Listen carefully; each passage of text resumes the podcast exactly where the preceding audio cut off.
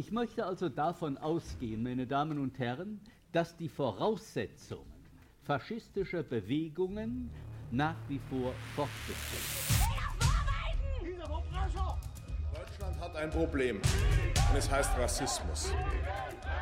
Er galt über Jahre hinweg als Randphänomen. Das Bewusstsein, dass es rechte Gewalt immer noch gibt, dass es sie anhaltend gibt, nicht vorhanden ist.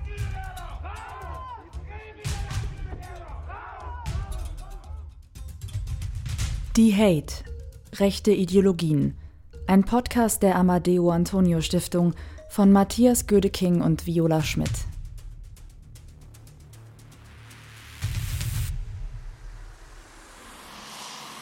Du sitzt morgens an der Bushaltestelle auf dem Weg zur Arbeit und ähm, neben dir sitzt eine schwangere Frau mit Kopftuch. Zwei Meter von dir entfernt stehen zwei ältere Herren und unterhalten sich lautstark über die Frau. Der eine sagt zur anderen, äh, guck dir die an, sicher hat die auch fünf Kinder zu Hause. Sagt der andere, ja, ähm, die kommen nur her und wollen Kindergeld kassieren. In den letzten Folgen unseres Podcasts haben wir festgestellt, rechte Ideologien sind vielseitig. Sie betreffen fast alle Bereiche unserer Gesellschaft. Umso dringlicher scheint die Frage, wie man ihnen konkret begegnen soll. Wie kann man ihre Verbreitung eindämmen? Was kann man ihnen im Alltag entgegensetzen? Diesen Fragen widmen wir die letzte Folge unseres Podcasts.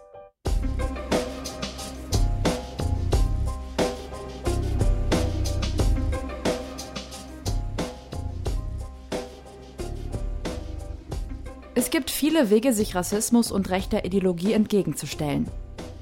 Wir haben mit Menschen gesprochen, die das auf unterschiedliche Weise tun. Ja, ich bin Enrico Glaser. Ich arbeite in der Amadeo Antonio Stiftung in der Fachstelle Gender und Rechtsextremismus und habe vorher in der Beratungs- und Fortbildungsarbeit, vor allen Dingen in der Jugendarbeit gearbeitet. Ich bin Heike Radfahren. Ich habe seit 15 Jahren in der Stiftung, in der Amadeo Antonio Stiftung gearbeitet, zu verschiedenen Themenfeldern, zu Antisemitismus in der DDR, zu pädagogischem Handeln und Antisemitismus und in den letzten Jahren in verschiedenen Handlungsfeldern sozialer Arbeit in der Beratung gegen Rechtsextremismus. Enrico Glaser und Heike Radwan beschäftigen sich schon lange mit der Erarbeitung von pädagogischen Konzepten gegen Rechtsextremismus. Ihre Zielgruppe? Menschen, die im Bereich der sozialen Arbeit in Kindergärten oder in Schulen arbeiten. Immer wieder melden sich Pädagoginnen bei ihnen, weil sie Unterstützung brauchen. Häufig betrifft das ganz konkrete Fälle. Eine rassistische Äußerung eines Schülers oder eine Mutter, die im Kindergarten für die NPD wirbt. Fälle, in denen sich die Ratsuchenden überfordert fühlen. Wenn uns eine Kollegin oder ein Kollege anrufen und die haben eine konkrete Fallgeschichte, dann fahren wir hin und machen mit denen sowas wie kollegiale Fallberatung. Das heißt, man erzählt die Fallgeschichte und dann geht es darum, herauszufinden, was ist das Problem, woher kommt das und wie will ich intervenieren. Häufig ist ihr Wunsch, Musterlösungen für Probleme zu erhalten. Auch wollen viele erfahren, an welchen Kleidungsstücken und Symbolen man Rechtsextreme leicht erkennen kann. Wichtiger ist es sprachlich zu erkennen, aber wenn ich das sprachlich erkennen will, dann muss ich das, was Rechtsextremismus in sich ausmacht, was macht eine Aussage dann letztendlich rassistisch, wo fängt das eigentlich an? Also so eine Gruppenkonstruktion von wir und die anderen, ja, das braucht natürlich mehr Zeit. Und vor allen Dingen braucht es mehr Reflexionsfähigkeit und letztendlich würde ich sagen auch Reflexionen über eigene Bilder im Kopf, über eigene Sozialisation, möglicherweise auch über eigene Privilegien und das ist ja nichts, was Spaß macht. Das setzt voraus, dass Leute offen sind für Lernprozesse und bereit sind, sich selbst zu hinterfragen. Die Erwartung, schnelle und einfache Lösungen zu finden, wird deshalb oft enttäuscht. Anstelle von leichten Handlungsanweisungen steht die Frage im Zentrum, was demokratisches Miteinander konkret bedeutet. Um das herauszufinden und festzuhalten, bietet es sich an, ein demokratisches Leitbild zu erarbeiten. Ein solches Leitbild wird gemeinsam entwickelt. Darin wird ganz konkret formuliert, was demokratisches Miteinander eigentlich heißt, welche Aussagen und Verhaltensweisen nicht geduldet werden und wie man damit umgeht, wenn sie auftreten. So wird ein Reflexionsprozess angeregt und Handlungskompetenz gestärkt. Bei pädagogischen Konzepten gegen rechts kommt es immer darauf an, welche Zielgruppe angesprochen werden soll. Heike Radwan und Enrico Glaser erarbeiten Konzepte zur Prävention. Es geht ihnen darum, zu verhindern, dass Jugendliche rechte Weltbilder verinnerlichen. Für die Arbeit mit Jugendlichen, die bereits ideologisch geschlossene Weltbilder haben, sind andere zuständig. Das sind sozusagen organisierte Neonazis und das würden wir sagen, das ist nicht der Ort der Jugendhilfe, sich mit solchen Leuten auseinanderzusetzen. Dafür gibt es spezielle Angebote. Aber wenn man so will, so eine präventive Perspektive ist, einen Einstieg zu verhindern. Das ist sowas wie einen demokratischen Raum mit Aushandlung zu schaffen und Leute eigentlich schon in Auseinandersetzungen zu verwickeln, dass, dass die selbst drauf kommen, dass Neonazismus eine dumme Sache ist. Wie wichtig es ist, frühzeitig und aufmerksam auf erste Anzeichen rechtsextremer Ideologie zu reagieren, zeigt ein Beispiel aus der Praxis. In einem Kindergarten irgendwo in Deutschland hängen Bilder an der Wand, die auch nicht weiße Kinder zeigen. Als eine Mutter scheinheilig vorschlägt, diese Bilder doch auszutauschen, beschleicht eine Pädagogin vor Ort ein komisches Gefühl. Heike Radwan erzählt. Ach Mensch, wollen wir nicht mal renovieren? Wollen wir nicht mal neue Bilder aufhängen bei uns in der Einrichtung? Und wollen wir nicht mal Bilder mit unseren Kindern aufhängen? Hier hängen noch Bilder mit Kindern, die haben wir hier eh nicht. So, und das hat, diese Aussage hat erstmal Zustimmung auf der Elternversammlung unter anderen Eltern, auch unter Kolleginnen hervorgerufen. Es gab jedenfalls keine Diskussion darüber. Bald stellt sich heraus, die Mutter ist NPD-Funktionärin und handelt gezielt aus rassistischen Motiven. Diese Frau war relativ neu im Dorf und hatte sich sehr strategisch zuallererst erstmal dafür eingesetzt, dass der Spielplatz um die Ecke mit anderen Eltern wieder aufgebaut wurde, der eben lange brach lag, kaputt war. Also die hatte sich soziale Akzeptanz und Vertrauen unter den anderen Eltern und auch unter den KollegInnen erarbeitet sozusagen. Niemand hatte scheinbar mitbekommen, wo die sonst so privat unterwegs ist, was die so privat denkt. Der Fall zeigt, nicht immer sind rechte Ideologien sofort als solche erkennbar. Das weit verbreitete Unwissen über derartige Strategien bildet oft den Boden für neonazistische Agitation. Deshalb ist professionelle Unterstützung wichtig und hilfreich. Hallo, ich bin Lukas. Ich bin Lisa. Und wir sind von BILAN, das ist die Bildungsinitiative Lernen aus dem NSU-Komplex. Die Bildungsinitiative sucht den direkten Kontakt mit SchülerInnen. Deshalb geht das Team von Bilan an Schulen und arbeitet einen Tag lang mit Jugendlichen ab 15 Jahren zum sogenannten nationalsozialistischen Untergrund. An diesem Tag werden verschiedene Perspektiven und Schwerpunkte des NSU-Komplexes beleuchtet. Dabei geht es nicht nur um eine kritische Aufarbeitung der Taten und Ermittlungen.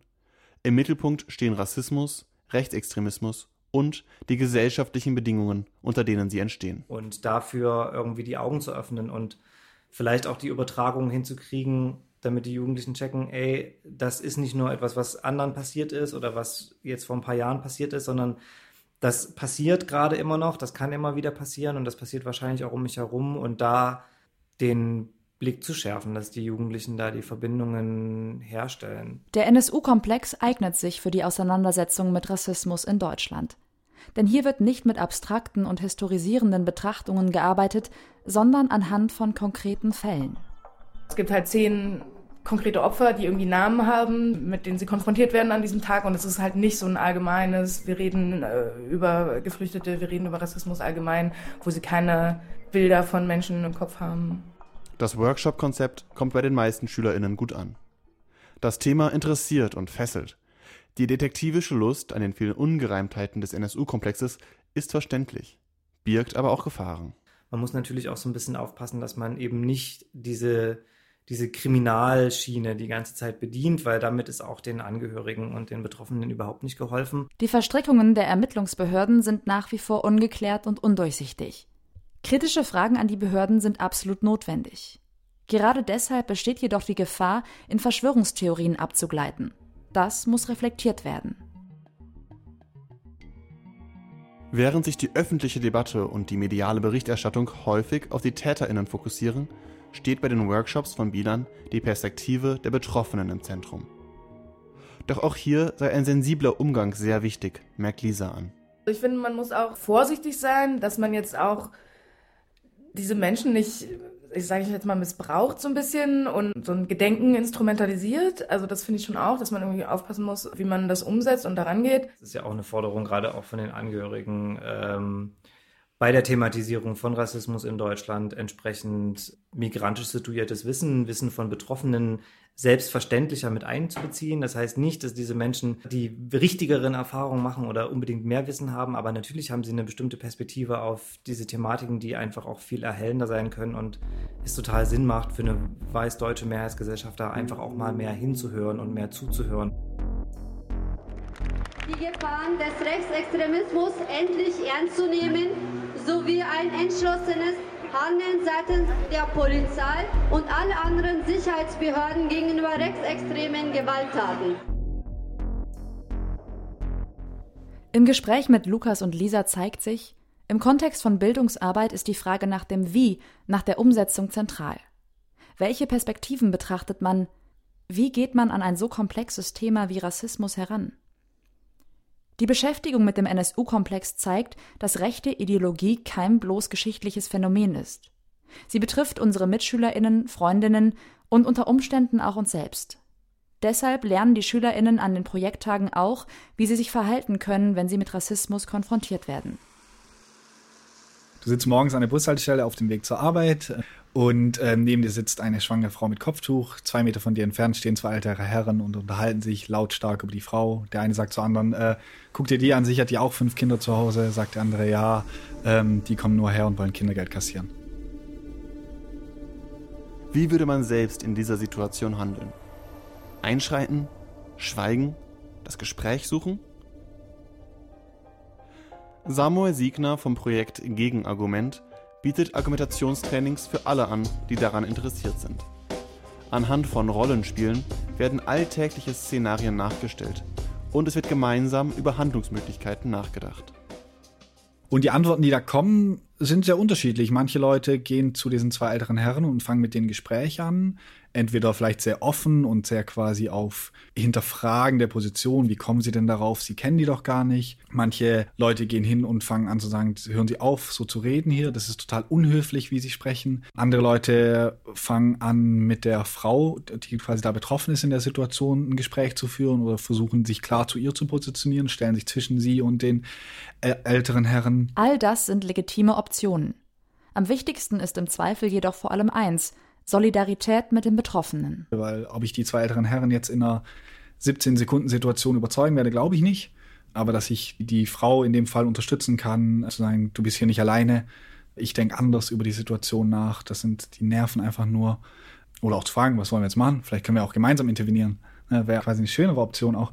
Häufig kommen die Leute mit dem Wunsch in die Workshops, Statistiken, harte Fakten zu bekommen, um damit rechte Argumentationen entkräften zu können.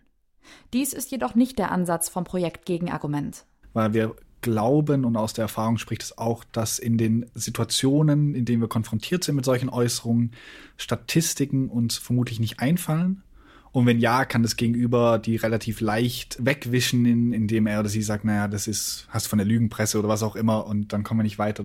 SozialarbeiterInnen, die in Jugendclubs arbeiten, PolitikerInnen, die sich auf öffentliche Diskussionen vorbereiten oder privatwirtschaftliche Unternehmen, die ihre MitarbeiterInnen fortbilden wollen. Es gibt unterschiedlichste Gründe, an den Workshops teilzunehmen. Auch das familiäre Umfeld ist oft ausschlaggebend für die Teilnahme. Das heißt, dass sie ähm, sich plötzlich davor grauen, zum Familienfest zu gehen, weil sie wissen, boah, da kommt wieder die Tante und die wird wieder das und das sagen. Gegenargumente für den Alltagsrassismus an der Kaffeetafel. Das will mir ja wohl noch sagen dürfen. In der eigenen Familie mit rassistischen Äußerungen konfrontiert zu werden, stellt eine besondere Herausforderung dar. Häufig äußern TeilnehmerInnen den Wunsch, in solchen Situationen weniger emotional zu reagieren. Ich finde es sehr spannend, dass immer der Wunsch ist, von der quasi nicht rassistischen Seite unemotional zu sein oder weniger emotional, weniger aufgeregt, wo ich auch schon denen gerne auch mitgebe, zu sagen, naja, es gibt schon auch gute Gründe, sich aufzuregen, es gibt gute Gründe, emotional zu sein, weil es geht hier um Menschen und um Menschenleben und wir sind irgendwie nicht die Roboter, die die klugen demokratischen Antworten bieten, sondern ich finde, Emotionalität bietet auch sowas wie Authentizität. Was viele Menschen aus den Workshops mitnehmen, man muss nicht immer diskutieren. Viele Menschen verspüren den Druck, immer das Gespräch zu suchen. Das Projekt Gegenargument unterstützt dabei, auch andere Lösungsstrategien zu entwickeln. Also ich kann mich auch positionieren, ich kann auch sagen, ich möchte so einen Witz hier nicht hören. Und dann kann ich auch gehen beispielsweise. Und ich kann auch einfach so gehen. Ich kann verschiedene Techniken entwickeln, wie ich damit umgehe, die nicht nur diskutieren sind. Doch wer konkrete Diskriminierung mitbekommt, sollte handeln. Nicht nur, um den Betroffenen zur Seite zu stehen, sondern auch, um andere zu ermutigen, selbst das Wort zu ergreifen. Samuel Siegner spricht von einem Welleneffekt. Wenn Menschen einschreiten, das Wort ergreifen und intervenieren, ermutigt das andere, dasselbe zu tun. Das ist was, wo wir hoffen, dass die Menschen sich bewusst werden, dass wenn sie am Training teilgenommen haben, sie auch eine Verantwortung mit rausnehmen und sagen, ja, du bist halt jetzt auch Vorbild und du musst mit der mit der Verantwortung auch umgehen. Und das, das hoffe ich persönlich auch immer wieder, äh, zwar nicht, nicht den Druck aufzubauen, aber sich klar zu sagen, wir haben eine gesellschaftliche Situation derzeit, ähm, wo es einen verbalen und natürlich auch einen körperlichen getätigten Rassismus massiv gibt. Und wir müssen mit dieser Situation in der Gesellschaft umgehen. Und eins davon ist eben, sich immer wieder klar gegen rassistische Äußerungen zu ähm, stellen.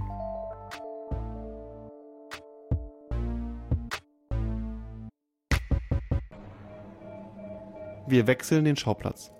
In den Kommentarspalten sozialer Medien dominieren rechte Positionen auf den Diskurs. Verbaler Durchschmeißt das Schwein raus Die Elite, von der wir regiert werden, sind alles gesehen, was das für linke Missgeburten waren. Doch auch dort regt sich Widerstand.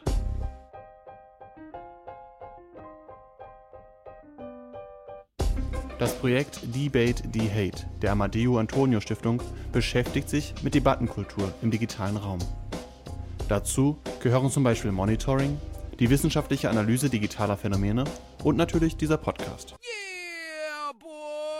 Darüber hinaus befasst sich das Projekt auch mit pädagogischem Handeln gegen Hate Speech. Wir setzen uns für eine digitale demokratische Debattenkultur im Netz ein. Wir entwerfen quasi pädagogische Konzepte zu Online Streetwork. So nennen wir das im Netz, ne? also oder Digital Streetwork. Cornelia Heiken hat Erziehungswissenschaft und Linguistik studiert. Seit 2008 beschäftigt sie sich mit modernen Erscheinungsformen von Rechtsextremismus in sozialen Netzwerken und den Gefahren, die insbesondere für Jugendliche und Kinder davon ausgehen. Cornelia Heiken bezeichnet ihre Arbeit als Digital Streetwork. Das heißt, Jugendliche werden dort angesprochen, wo sie sich aufhalten, in diesem Fall eben in den sozialen Medien. Äußern sich Jugendliche in einer öffentlichen Kommentarspalte rechtsaffin, versucht Cornelia Heiken, sie gezielt anzusprechen und mit ihnen ins Gespräch zu kommen. Es geht meistens um Geflüchtete, das ist leider so. Also auch wenn, wenn der Artikel vielleicht nicht unbedingt mit Geflüchteten zu tun hat, wird es gerne so gedreht. Und dann kommen halt so Sachen wie, also ich habe bei mir im Dorf erlebt, dass die immer nur das und das tun. So, und dann versuche ich mal zu ergründen ähm, und nachzufragen, so, hast du das selber erlebt oder hast du das über fünf Ecken erfahren? Der erste Schritt ist auf jeden Fall immer erstmal so, so offen ranzugehen. Also nicht gleich zu benennen oder zu reproduzieren und zu sagen, ah, du hast da aber gesagt, das war jetzt aber nicht so richtig. Also nicht dieses Maßregeln. Ne? Und ich rede natürlich, also das möchte ich immer betonen, natürlich nicht von wirklich rechtsextremistischen Kommentaren oder so. Ne? Da gehe ich nicht mit Verständnis rein, da gehe ich gar nicht rein. Häufig stellt sich heraus, dass Gerüchte gestreut werden, oft gar nicht aus bösartiger Absicht, sondern weil sich zu wenig mit der Thematik beschäftigt wird. Hier können freundliche, niedrigschwellige Gespräche helfen, einen ruhigen und klaren Blick zu entwickeln, ohne Hass und Rassismus. Ein weiteres Projekt, das sich für eine positivere Debattenkultur im Netz einsetzt, ist das ehrenamtliche Projekt Ich bin hier. Cornelia Heiken erklärt, worum es dabei geht. Das Prinzip ist eigentlich ziemlich einfach. Es geht darum, Kommentarspalten der großen Medien auf Facebook in eine positive Richtung zu lenken. Also die, wo mehr als 50 Prozent, jetzt mal so im Groben, ne, Hass, Hetze, Pauschalisierungen, wo sich das so verhält, dort gehen wir dann rein und versuchen quasi gemeinschaftlich positives Klima zu schaffen. Das ist so, so die, die Basis, der erste Schritt. Was dann daraus noch für Diskussionen entstehen können, das wäre dann der zweite Schritt. Der Grundgedanke von Ich bin hier, eine positivere Diskussions- und Debattenkultur zu schaffen. Und Meinungen sichtbar zu machen und zu stärken, die unter dem rassistischen Geschrei und rechter Hetze sonst untergehen. Cornelia Heiken glaubt nicht, dass dem Problem mit mehr Löschungen begegnet werden könne. Weil das ist halt eine Einstellung, die ist ja vorhanden in der Gesellschaft und in, in den Menschen scheinbar. Deswegen glaube ich nicht, dass es was bringt, das einfach zu löschen, sondern ich glaube wirklich mehr in die Diskussion zu gehen und vor allem die stillen Mitleser zu aktivieren. Die digitale Zivilgesellschaft, so nennen wir das immer, ja. Also, dass wir diejenigen, die halt da vielleicht still mitlesen, aktivieren können Und das ist ja zum Beispiel von der Gruppe Ich bin hier, diese Taktik, ähm, die Kommentarspalten erstmal einfach nur positiv aussehen zu lassen, so dass die ersten Kommentare irgendwie die ersten 30 Kommentare nur positiv sind, so dass die anderen, die können gerne stehen bleiben, die rutschen aber nach hinten. Es gibt viele Möglichkeiten, sich gegen rechts zu engagieren und sich für ein Miteinander ohne Diskriminierung einzusetzen. Nur einige von ihnen haben wir in dieser Folge vorgestellt. Klar ist, zu handeln ist auf allen Ebenen. In der Erziehung, im politischen, im Internet und natürlich im Alltag. Zum Abschluss haben wir die GesprächspartnerInnen dieser Folge gebeten, einen Aspekt zu nennen, der ihnen besonders wichtig erscheint. Das ist eine Strategie, die sehr selten benutzt wird und wo ich anregen würde, das viel mehr zu nutzen. Menschenrechte, Grundrechte, eigene gesellschaftliche Vorstellungen zu nutzen und die stark zu machen. Weil da kommen wir quasi nicht nur mit einem eigenen kurzen Bauchgefühl, sondern wir kommen mit einer überlegten Vorstellung von, wie wir gern leben wollen. Prävention von Rechtsextremismus heißt für mich, dass ich mit einer bestimmten Haltung ein Verständnis von demokratischer Kultur vertrete. Und das schließt ein, dass ich jegliche Form von Diskriminierung, von Chancenungleichheit, von Ausgrenzung, von Mobbing, von Gewalt als solches erkenne.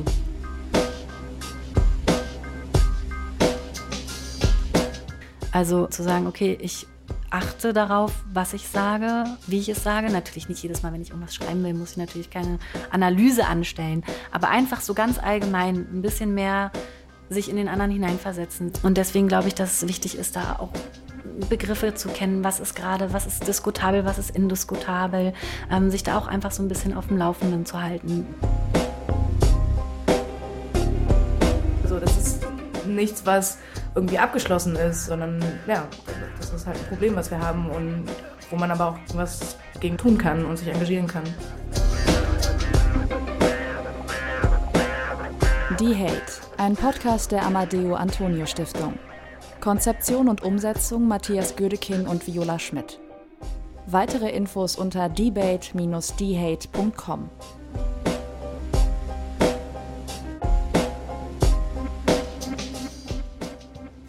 Das war die letzte Folge der Podcast-Reihe Rechte Ideologien. Wir möchten uns bei euch für das Zuhören bedanken und falls ihr Fragen, Feedback oder Anregungen habt, dann schreibt uns bitte an podcast.amadeu-antonio-stiftung.de Podcast at amadeu mit u antonio-stiftung.de Das weiß man doch. Nee, ja, das weiß man.